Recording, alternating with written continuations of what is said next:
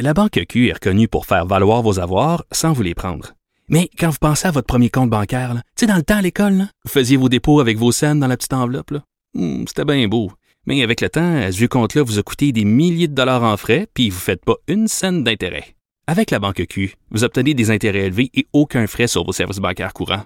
Autrement dit, ça fait pas mal plus de scènes dans votre enveloppe, ça. Banque Q. Faites valoir vos avoirs. Visitez banqueq.ca pour en savoir plus.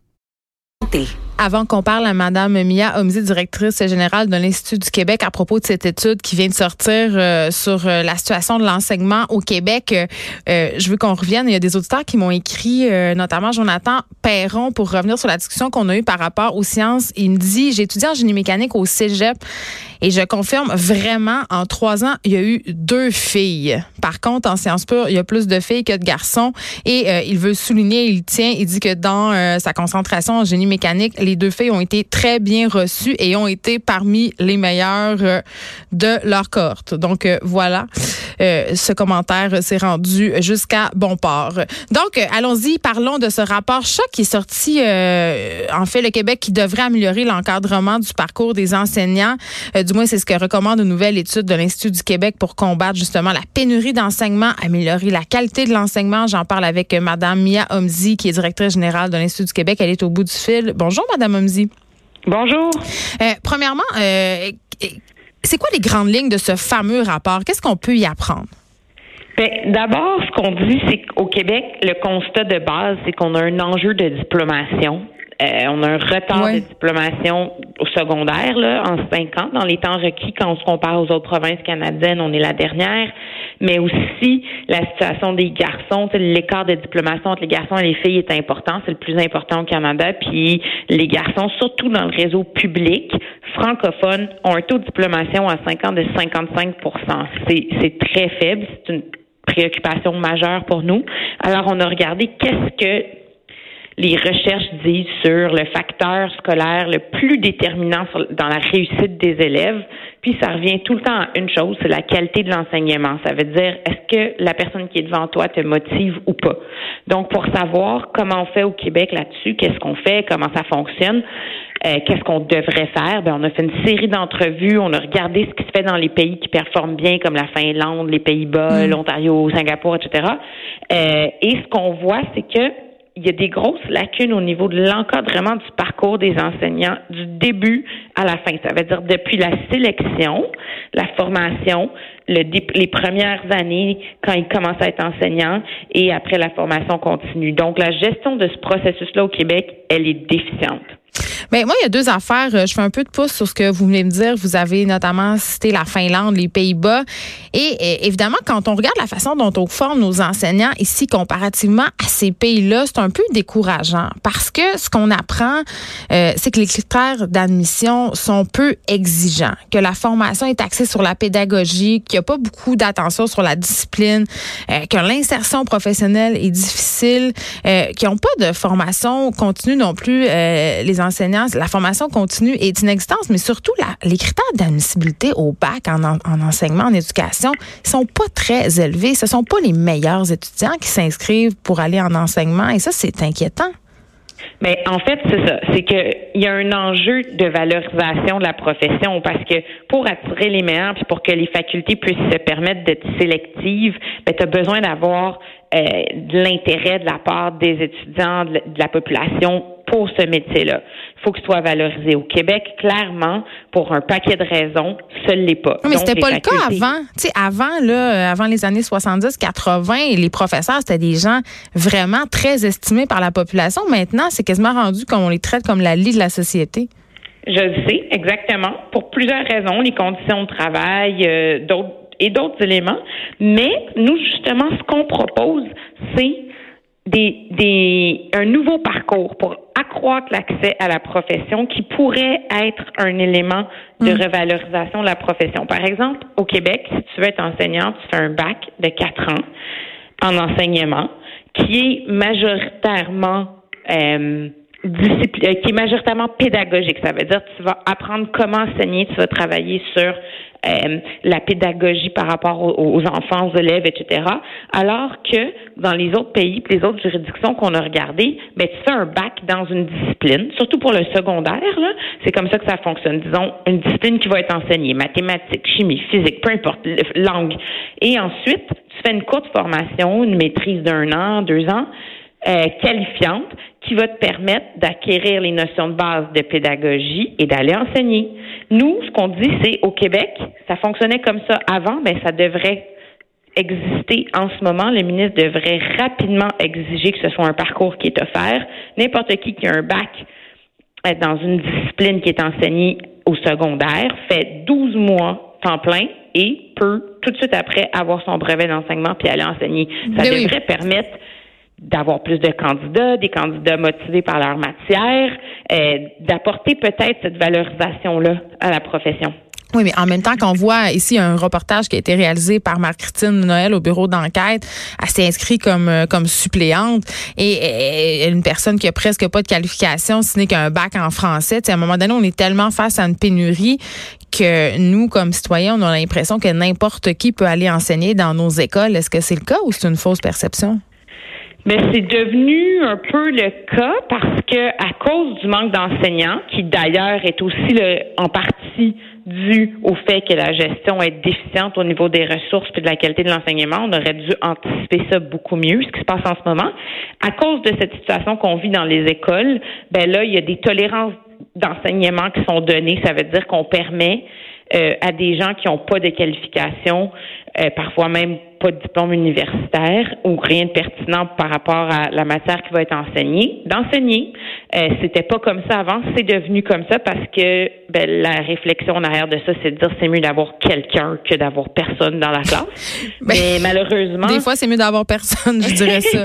Mais malheureusement, c'est que au lieu d'être d'être juste réactif, on devrait penser à agir en amont. Comme là, les enjeux de main-d'œuvre sont surtout pour le primaire parce qu'il y a comme une vague d'élèves au primaire en ce mm. moment à cause de la démographie, mais ces élèves-là vont bientôt aller au secondaire. Ça, c'est pas très difficile à déduire.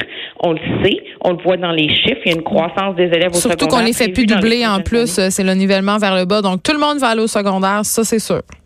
Bon, alors, disons tout le monde suit, qui est en ce moment au primaire, mm. sera en secondaire, ben on le sait qu'il va avoir l'enjeu des enseignants qu'on vit surtout au primaire va être au secondaire dans pas longtemps. Donc, avec ce qu'on propose, nous, de permettre à des gens qui ont des bacs de faire une formation de 12 mois puis de pouvoir enseigner, ben si on le fait tout de suite, on va éviter de devoir agir comme, comme on fait en ce moment, donnant des tolérances d'enseignement à peu près n'importe qui. Et là, euh, l'Institut du Québec pointe du doigt le ministère de l'Éducation et de l'Enseignement supérieur euh, pour leur gestion déficiente, selon vous? En fait, il y a tellement d'éléments qu'on devrait savoir puis qu'on qui devraient être pris en charge qu'ils ne sont pas. Eh ben, premièrement, juste mieux prévoir les, besoins de main-d'œuvre pour pouvoir agir en amont. Ça, c'est un élément majeur. Évaluer les programmes. Est-ce qu'un un programme d'un de 12 mois euh, qui complète un bac, ça va bien fonctionner? Il faudrait l'évaluer. Est-ce que le, le, programme, en ce moment, on a remplacé au Québec, ça fonctionnait comme ça avant, puis maintenant, on a transformé ça en un bac de quatre ans d'enseignement. Ça n'a jamais été mesuré, l'impact de ça sur la réussite des élèves. Euh, tous les principaux programmes que le ministère met en place sont pas évalués. Les Mais sont faits par des pousseux de crayon. C'est, c'est pas des gens qui vont sur le terrain, c'est des pédagogues qui ont des doctorats et qui font des réformes. Mais quand on met en place un programme, la moindre des choses, surtout quand il coûte des centaines de millions, mais la moindre des choses, c'est de regarder qu'est-ce que ça donne. Hmm. Est-ce que ça fait que les élèves euh, diplôment davantage, ont des meilleurs résultats, euh, réussissent mieux. Mais ça, on le fait même pas, c'est la base. Puis deuxièmement, ben ce qu'on dit aussi, c'est que qui s'occupe de suivre les enseignants comme ils commencent et ont les classes les plus difficiles parce qu'ils ont des classes surpeuplées aussi? Des classes surpeuplées avec des élèves en difficulté. Ils se font euh, des fois, ils vont dans une école, après, ils vont changer d'école, ils changent de groupe, ils changent de classe. Ils n'ont pas d'outils, ils n'ont pas de mentorat. C'est très aléatoire. Dans certaines écoles, ils vont être bien encadrés, mais dans d'autres, pas du tout. Donc, mm. nous, ce qu'on dit, c'est que les deux premières années devraient, l'encadrement devrait être obligatoire. Tu dois avoir un mentor, tu dois avoir de la rétroaction euh, tu dois. Mais comme c'est le cas dans plusieurs pays, tu sais, ben oui, on n'invente pas ça. Ça se fait ailleurs. L'OCDE le recommande. Toutes les autres juridictions qu'on a regardées le font, puis assure aussi qu'il y a une certaine, un certain niveau de formation continue. Euh, pas nécessairement obligatoire la formation continue, parce qu'encore faut-il qu'elle soit offerte disponible, pertinente, mais au moins en assurer un minimum dans l'horaire des enseignants qui aient le temps d'aller se former, euh, ce qui n'est pas toujours le cas en ce moment. OK. Je, veux qu'on se parle de la rémunération. Je comprends là, dans le rapport, euh, bon, c'est bien souligné, c'est pas juste une affaire de sous, ok, l'histoire de la pénurie, mais quand même, euh, nos enseignants au Québec gagnent vraiment moins cher que ceux en Ontario, par exemple, que ceux ailleurs, dans d'autres provinces. Dans, en Ontario, oui, Ils sont très bien rémunérés. Et là, on parle peut-être, euh, du moins, euh, la CAQ a promis ça en campagne, d'éliminer les premiers échelons de la grille salariale. est donc, un enseignant qui commençait à, je sais pas moi, 44 000 commencerait à 52 000. C'est quand même un peu le nerf de la guerre, le salaire. Là, quand on sait qu'ils travaillent dans des conditions difficiles, on n'attire pas des mouches avec du vinaigre. Je suis d'accord et c'est pour ça qu'on a comparé la rémunération euh, hmm. des médecins, euh, des médecins, des enseignants. Il aimerait bien ça. ah ouais, avec les médecins, là, c'est complètement C'est une autre affaire. Oh mon Dieu, c'est deux univers. Malheureusement, euh, on devrait valoriser beaucoup Pourtant, c'est aussi important. Et mieux les payer. Ben oui, c'est sûr. Euh, et on a regardé comment les enseignants étaient rémunérés dans d'autres pays, euh, même des pays où, dans le fond, les, les enseignants sont hyper valorisés, puis les taux de réussite sont, sont bons. Puis le Québec est dans la moyenne. Ça ressort pas comme étant euh, quelque chose qui est particulièrement faible ici, le salaire des médecins, surtout qu'ils ont, ils ont euh, des médecins, des, enseignants. Vous voulez vraiment qu'ils gagnent comme les médecins, Madame je comprends. ils ont d'autres avantages aussi. Ils ont, ils ont la sécurité d'emploi. Il y a comme un paquet de facteurs qu'il faut regarder, prendre en compte. Mais c'est sûr qu'augmenter la rémunération, ça peut juste être positif dans le sens que ça ne peut que contribuer à attirer plus de monde. Euh, pour aller enseigner et valoriser la profession, mais il faut pas penser qu'en augmentant le salaire d'entrée, ça va régler tous les problèmes du jour au lendemain. C'est pas ça que on entend, c'est pas ça qu'on lit. Ce qu'on voit, c'est que ça prend aussi des meilleures conditions pour les premières années. Ça prend un suivi, ça prend de l'évaluation, ça prend de l'encadrement. Il faut que ce soit un tout. Mais OK, mais qu'est-ce que vous répondez à ceux qui disent, par exemple, que les profs sont gros durs, qui ont deux mois de vacances par année, qui finissent à trois heures? Parce que quand même, c'est une pensée qui est répandue dans la population. Mais je crois que euh, c'est un sais, on le fond de pension. Il faut faire attention quand même quand on, on, on, y a ce jugement. On porte ce, ce jugement-là envers les enseignants qui ont des classes quand même souvent difficiles à gérer, euh, avec une croissance importante des élèves avec des troubles d'apprentissage. Il y a beaucoup de congés maladie aussi hein, chez les enseignants. Ben, de plus en plus. Euh, on les outille pas nécessairement.